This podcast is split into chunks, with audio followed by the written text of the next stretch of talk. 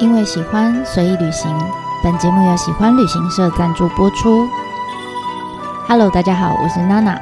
你现在收听的是娜娜说日本。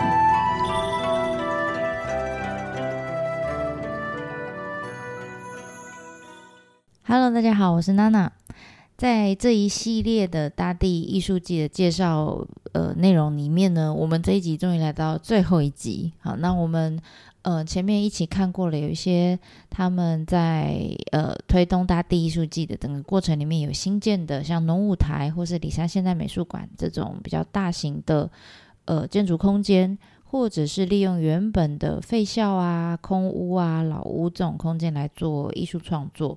那我们这一次最后一集呢，要来跟大家分享的。呃，也是公共的空间哈，但是就不是房，不是我们传统想象的房子了哈，就是其他的既有的公共空间，他们怎么运用这些艺呃艺术的方式、作品的方式，去把它做一个再活化？那当然也有很多哈，所以呃，我们这边只有这一集会举三个呃例子，好，三个作品来跟大家做分享。第一个是非常火火红的，呃，青金峡溪谷隧道，然后还有 JR 的范山线，它是一条铁道，哈，铁呃路线这样，然后还有另外一个是呃松代城的展望台。那上面讲这几个，其实你光听名字，你大概就知道，他们就是原本就已经是在呃约后七有地区的。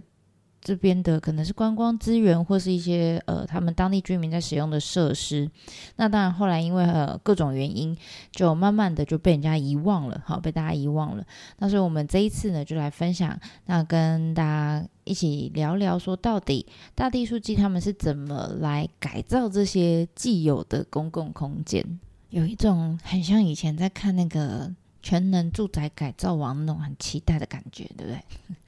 那如果您是第一次来到娜娜的 podcast 的话，这边稍微跟您说明一下，下面的内容呢，大部分都是我自己在带团的时候，可能会在巴士上面或者在行程中跟旅伴们分享的一些呃内容的笔记哈，所以多少会掺杂我自己的一些呃体验或者是感想跟小故事这样子。那所以如果呃你已经去过了，这些内容对你来说可能就是。啊，帮大家回忆一下那段美好的行程，这样子。那如果你现在是正计划要去，或是你已经就在约后七有地区的话，那下面的那些内容可能会有点暴雷，好，所以你自己斟酌要听到什么程度。那我建议你可以，比如说，呃，先进去逛一次，然后出来再听一下，然后再进去看看有没有遗漏的地方，再逛一次，这样哈，这是我建议的服用方式，这样子。好，那我们就开始分享这一次要跟大家讲的这三个，刚刚讲到三个案例。那第一个当然是呃最红的作品，叫青金峡的溪谷隧道，应该说它叫 Turnoff Light，它是呃一个中国的建筑师叫马岩松的团队，好，那帮他们进行的一个改造的计划。那这个作品它就是呃，应该说这个隧道。它就在青金峡溪谷的旁边。好，那这个溪谷呢，其实呃，它是在以月后气有地区来看，它是在比较南边的一个叫金南亭的地方。那这一条河流，哈，这条溪叫做青金川。哈，其实它就是我们之前有提到，就是呃，整个信浓呃，整个呃流经整个新系线的一条母亲河，我们叫信浓川的上游。好。那这一条河川就不断不断的切割这这边的地形，然后到最后变成一个 V 字形的一个峡谷这样子。那其实这边从很早开始，一九四一年这边就被呃指定为很多啊什么国家名胜啊、自然纪念物啊，然后也是日本三大峡谷之一啊，然后也是呃这边算是上信越高原国立公园的范围里面。好，总之呢，这边长久以来就是一个。观光景点，它本来就是一个观光景点。那大家呃，日本人他们都来这边看什么呢？看呃赏枫啦，或者是这边有一个很特别的这个峡谷的地形，它是一个呃柱状节理。如果我不知道大家有没有去过北海道这这个呃有一个叫陈云峡的地方。这个地方应该蛮多人，比较多人去过哈，你大概就可以想象这边那个柱状节理其实就跟陈云峡很像。那陈云峡也是一个溪谷嘛，哈，那也是这边也是很类似，就在溪谷旁边本来有设那个步道，那可以让观光客来的时候就走在这个步道上面，一边看峡谷的景观，然后一边看溪里面一些长得很奇怪的石头，长得像各式各样动物的石头这样子。那但是呃后来因为这边发生了很严重的雪崩的雪崩。的事件，然后呢，也有发生，就是呃，游客在这个步道上面被落石砸中，然后就拜拜了，这样，所以其实是有出人命的哈。那为了安全起见，他们日本人就把这个游步道就封闭掉了，好，就不再开放。那后来他们也就是经过，有些人就说啊，可是我还是很想去啊，很想看啊，怎么办？总之，他们经过一番衡量，发现那个步道是不可能再开放，因为它的危险性就是。呃，一直都在这样，所以后来他们讨论讨论之后，就决定，哎，在一九九四到一九九六年之间，他们就开凿了现在我们看到的这个金金峡溪谷隧道。哈，那这个隧道，呃，为什么要开隧道？是因为它，我们刚刚讲说，它是在一个国立公园里面，所以你用隧道的方式，它是不会破坏外。外观哈，就是不会破坏外面看到的这些自然景观。那同时，人走在隧道里面你就是安全的，哈，是不会有被落石砸到这样子。那所以这一条隧道大概长七百五十公尺，哈，然后中间因为你在隧道里面你看不到溪谷啊，那怎么办呢？他就挖了三个洞，哈，三个洞口。那这些洞口他们叫见晴台啊，就是展望台，你可以走往洞口走过去，然后就可以看到下面的溪流这样。那前面这几个洞。口呢，你走过去看到的景色，就是你会发现隧道跟溪流是平行的，哈。但是呢，当你走到隧道的底端的时候，我不知道它是溪流转弯还是应该是溪流转弯，还是隧道也有转一点弯。总之呢，隧道口。就是你走到那个景观台，跟你看到下面的溪流的方向就不一样了。好，你就会发现，哇，你跟溪流是同一个方向了。那个溪流好像从你脚下这样子一直往前，一直往前流过去，这样。那这个设计其实，呃，应该说这样的隧道设计，其实。在那个日本三大瀑布，就代田瀑布那边也是好，他们也是这样子用隧道的方式，然后开洞口，开洞口去让你看，从不同角度去看欣赏这个瀑布这样。那所以这样子的呃设计哈，其实在日本蛮多的哈，蛮多地方都有的。那所以刚开的时候一定是很多人来嘛哈。那但是现在二十年、二十几年过去了。这边的观光客其实人数就慢慢的下降，慢慢的下降。那所以在二零一八年的时候呢，大地书记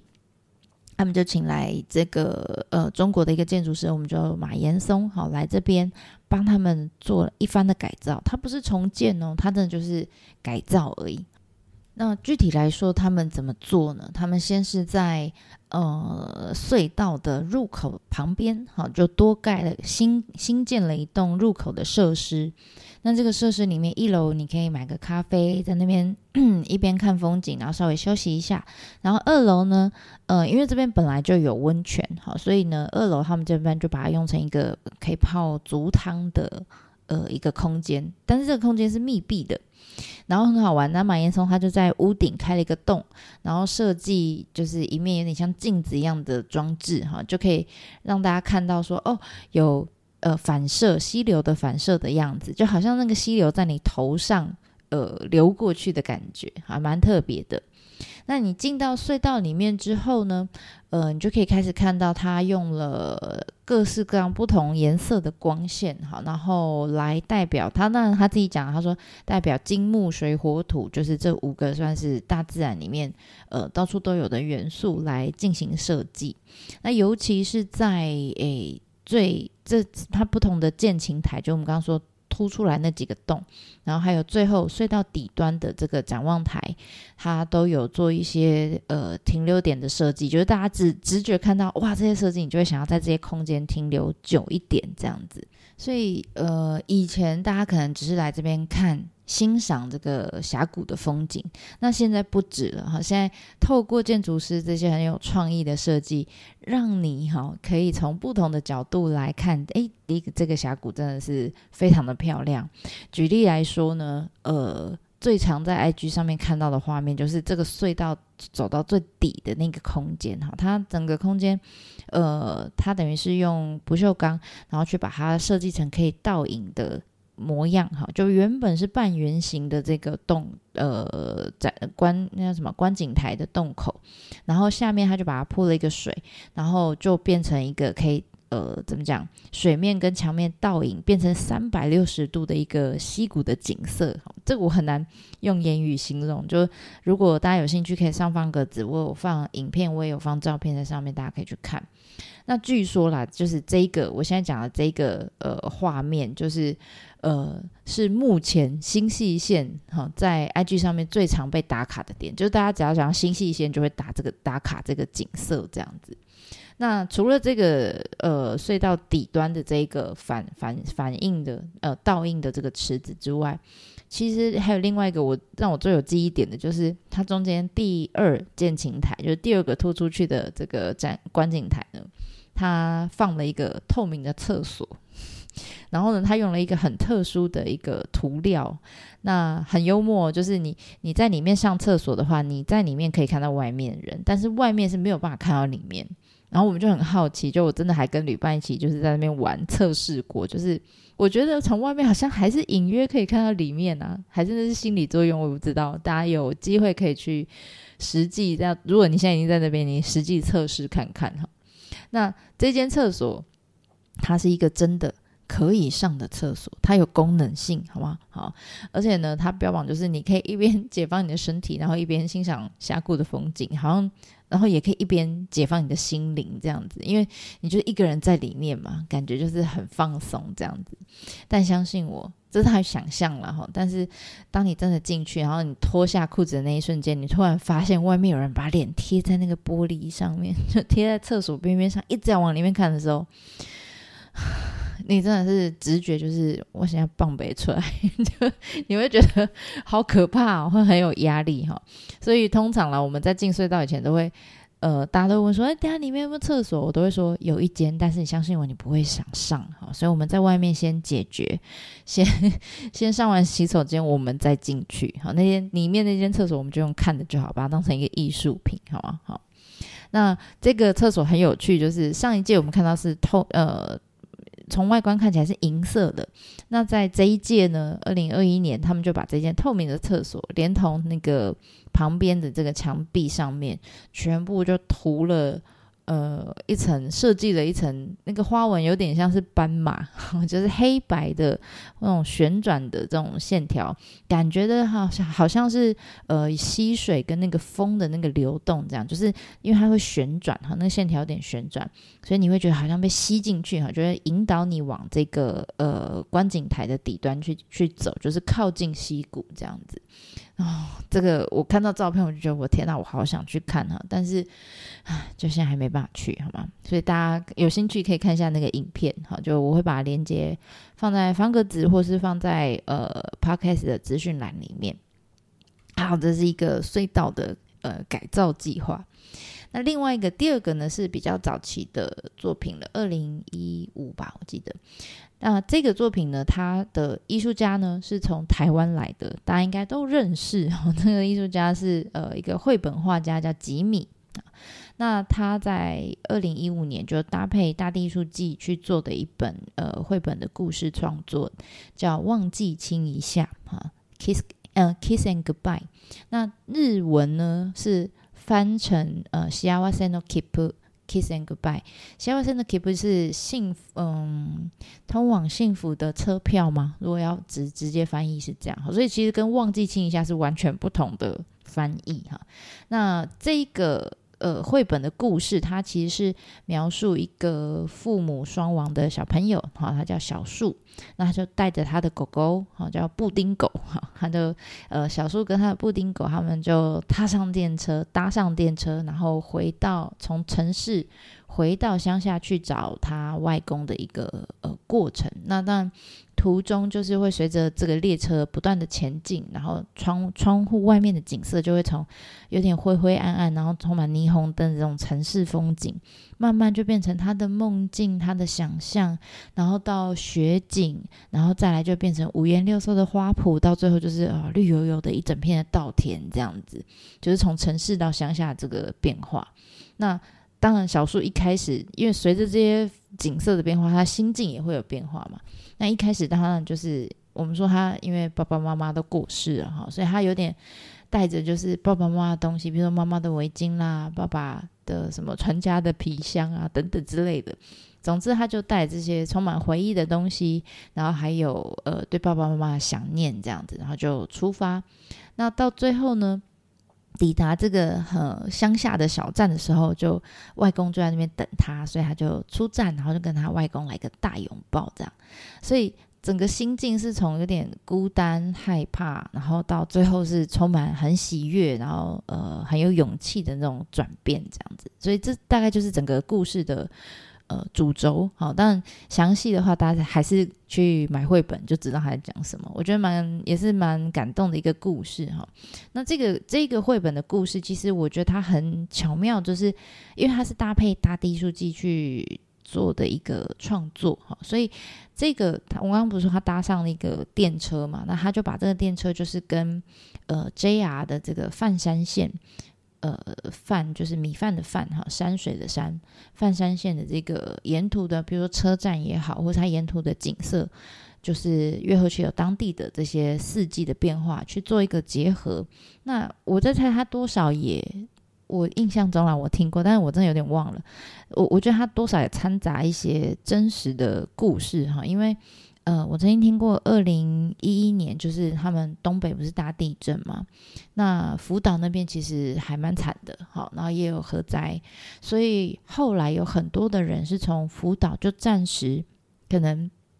避难，好，就躲到了，好，就住到了这个新细县这边来，甚至就是移居到这边来，那里面当然有。蛮多是呃，因为赈灾或者是核灾就失去亲人的这些小朋友，这样，所以有一点点像是绘本里面那个小树的那个角色的背景，对不对？然后还有一个就是绘本里面啊，其实有一句话，就是小树说他妈妈曾经跟他讲过，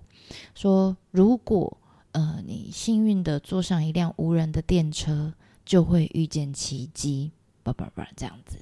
那这边讲到的无人的电车，其实我觉得它有一点点就是在暗示这种，呃，像比较我们刚刚讲 JR 泛山线这种比较偏远地区的铁路路线哈，因为住的人少了，所以使用的人当然就是越来越少。然后慢慢呢，就会开始他们就会开始检讨，因为你每一年运行，每一年都亏钱嘛，所以就会开始讨论说要不要废线。好像这样子的问题，其实。呃，不断的在恶化，到现在，像尤其是我我比较熟的是北海道哈，就我之前真的要去北海道的一些比较乡下的地方，你会发现，好，就算有有车子在跑，有电车在跑，一天可能就两班三班，那甚至呃那个有还有几班的还 OK 哦，有一些是直接就是面临废线，就他直接说我这一段铁路我就封掉了，那我变成用巴士来取代啊。那所以有越来越多的呃老的铁路线就被废掉了，然后车站当然也就不再使用。然后因为这样的关系，这些地方呢，大家觉得啊交通不方便，所以住的人又会越来越少。好，所以这是一个很恶性的循环，这样子。那。我觉得这个故事里面，哈，就有结合了这样子的一些嗯当地的背景啊，哈。那二零一五年大地书记他们就呃整个团队就在 JR 翻山线的其中的两个车站，一个叫土市车站，一个叫月后水泽车站，哈，他们旁边呢就有一些空地，他们就搭配这个绘本的故事，去把呃既有的这些车站的周遭的呃空间去做了一个改造。那当地很好玩，因为后期有有一个，如果你现在就在那边的话，你可以去看一下，仔细观察，他们有很多呃民房旁边会有仓库，然后那个仓库呢长得就是头有点像洋葱，圆圆的这样子。跟我们想象一般车库不太一样，我们我们我们台湾想象车库就是平的一个方长条形的这样正正方方，但他们不是，他们的仓库的头，哈，就是屋顶的部分长得就是有点像洋葱这样。那他们说这种仓库叫鱼板型，就是 kamaboko 哈，就是我们吃鱼板的那个鱼板。然后他他们就是这叫鱼板型仓库哈。那为什么要设计成这样？就是呃雪掉下来的时候比较不会积在屋顶上，因为雪很重啊，哈，所以就会直接沿着那个呃仓库屋顶这样滑下来哈，比较不容易积雪。那这边就很多这种仓库，所以他们就把这边的仓库改造成。呃，绘本里面有出现的，比如说列车的样子啦，或者是呃有上面站的猫头鹰啊，或者是小树跟布丁狗等等的造型，就会出现在在这些仓库上面。那仓库空间里面呢，他们就拿来做这个绘本的，呃，可能是影音啦，或者是有一些书面的。呃，平面的一些展示这样子，然后外面呢就请当地人来协助他们，就是种花啊等等，有一些植栽。那当然还是会有吉米也有设计啦，就是你可以买他的明信片，然后投投到他们叫回忆邮筒里面，就寄一张明信片给自己。这是就是台湾人很喜欢用的招数，对不对？好，那所以呃，如果你有想要来到这里，我我真的建议你可以先看过那个绘本的故事。然后最好呢，就是搭 JR 泛山线，然后从那两个车站出来去看这两个作品，你会非常有感觉。好，那一样就是呃，它的影片链接我也是会就是呃丢在资讯栏里面，大家可以去看一下，我觉得蛮温馨的一个小故事。好，好，那最后一个呢，就是呃松代城的展望台。那松代城展望台其实它就在。农舞台附近，哎，也不能说附近啊，你要稍微走一段哈。可是它就是很靠近农舞台。那其实，在很久很久以前哈，农舞台附近有个比较呃高的地方，其实大概海拔才三四百公尺的一个小小的山顶上面，曾经呢，曾经存在过一个城，哈，叫松代城。然后呢？呃，后来当然就因为各式各样的关系就被毁掉了嘛，然后现在只剩下非常少量的一些遗构，那所以当地的政府就就把这一块地区，其实日本有很多这种沉沉积啦哈，你知道看到痕迹的迹、遗迹的迹，很多这种遗迹的地方，他们就把它用成一个公园这样子，好，所以呃，他们很好玩，就把这边辟成一个叫十日町市呃松代沉积公园，然后在这边呢盖了一个。展望台，但是展望台呢，长得不是一般我们想象，就是一些栏杆突出去这样，没有，他把它改改成了，呃，应该说他把它仿造天守阁的样子，然后盖成一个展望台，他要取名叫做松代城展望台。就如果不知道的人会以为那边是真的城，哈，其实这个城是很现代，一九。八零年代才盖的，它只是仿造天守阁的样子去做成一个高起来的展望台这样子。那这样子的假假天守阁真展望台 哈，这样子的空间，我们就说它叫模拟天守了，它不是真的哈。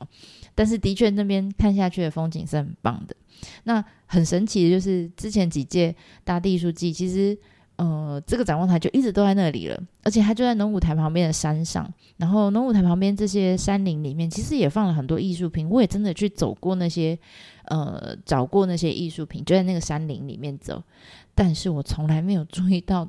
哦，这里有个展望台，这里有一个假的天守阁的展望台，从来没有。一直到呃这一届。他们请来的三个艺术家，在这个展望台里面有三层楼嘛，哈，他们就在每一层楼做了不同的艺术作品。之后，我看到那个呃艺术季的官方的那个书之后，我才发现，嗯，原来这里有个展展望台啊！哈，我才嗯，心里就想说，好，我下次一定要挑战哈，要上这个展望台这样。那这里面有哪些作品呢？每一层楼就是一个作家，呃，一个艺术家哈，一个作品这样。那从呃一楼开始，如果我们进去逛的话，展望台的一楼空间，他们是请到一个意大利的女的艺术家，我我都说她叫空间画家，她的名字叫，我要讲翻译喽，艾斯特史托克。我们就叫他史托克吧，他非常呃善用、擅长用那种黑色或是白色、灰色这种呃的线条哈，然后让或者是一些呃几何的形状，让这个平面看起来很立体，让立体看起来很平面哈。总之会让整个空间让你有一种视觉上面的错觉，然后你会觉得整整个空间或者物体有一种扭曲感哈，就非常有趣。那他其实，在濑户内的艺术季也有他的作品，像雨野港或者是呃素岛上面都有。那虽然我们现在还不能去日本，其实我们在台湾也看到他的作品哈。如果你有机会到台东的金轮车站。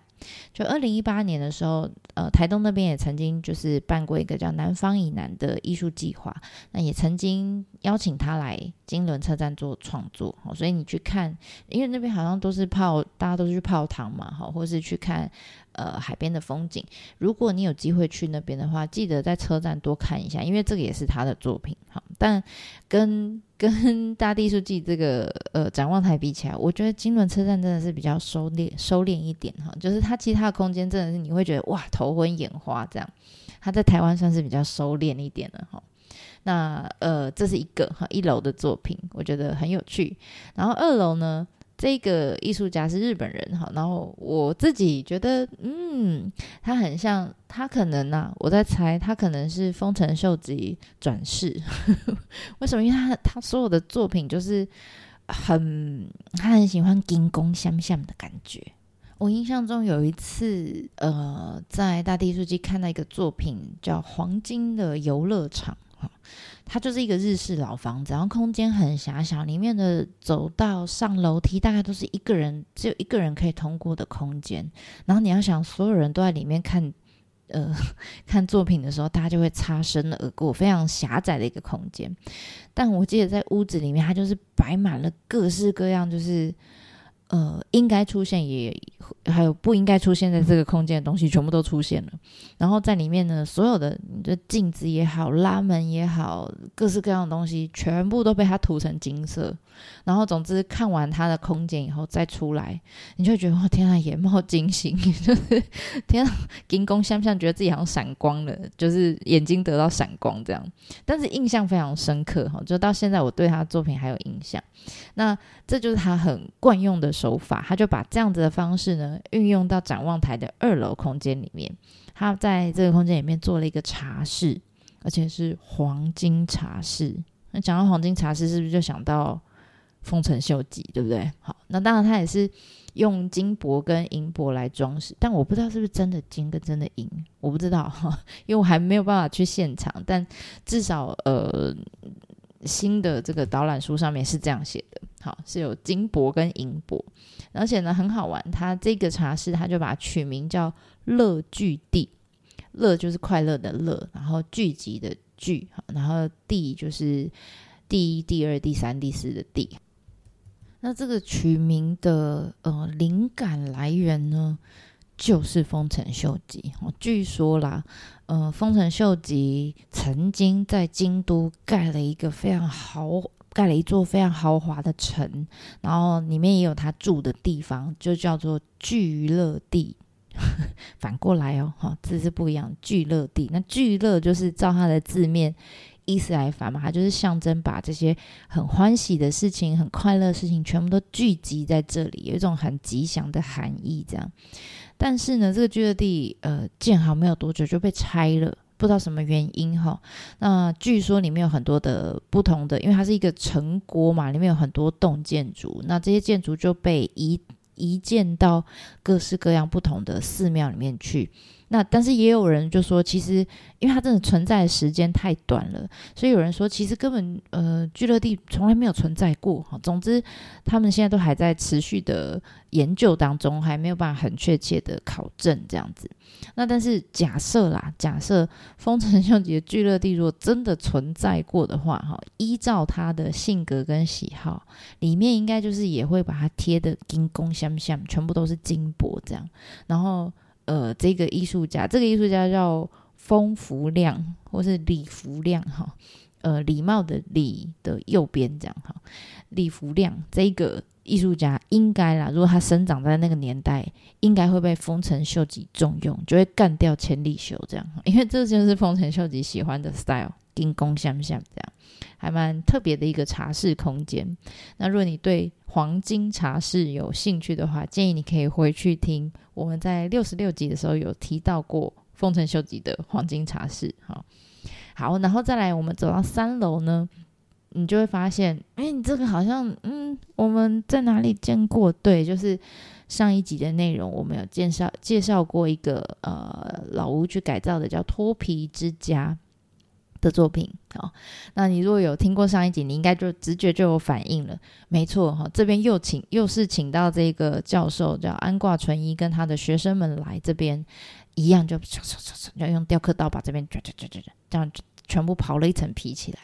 然后，所以你赤脚踩在这个脱脱了一层皮的木板上面，或是坐在那个矮的那个椅子上面，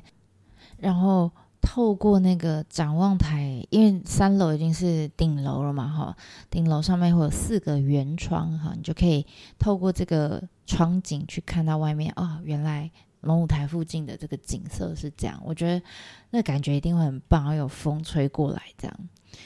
还是那句话，我好想去。但是去不了，OK，好啦，那总之，呃，我们呃刚刚讲了隧道也好，或者是呃既有的铁道线跟车站仓库的利用，还有到这一个呃展望台，哈，其实呃这几个作品，我们大家可以看到，就是你看像隧道哈，原本呢它呃只是用来。保护观光客不要被石头砸到嘛，好，所以其实它是一个非常具有实用性的一个功能性的一个要怎么讲工具吗？好，那呃，因为他们请了建筑师来帮他做了设计，好，真的只有设计，因为他基本上他没有改隧道的方向，他也没有重新打掉重建，什么都没有哈，本体是没有改变，他只是用设计的方式，用艺术的方式把这个工具变得比较华丽。啊，那变成华丽之后呢，大家就会想要来看这个工具，所以意思就是说，呃，隧道本来是从功能性变成大家想要来看的目的地。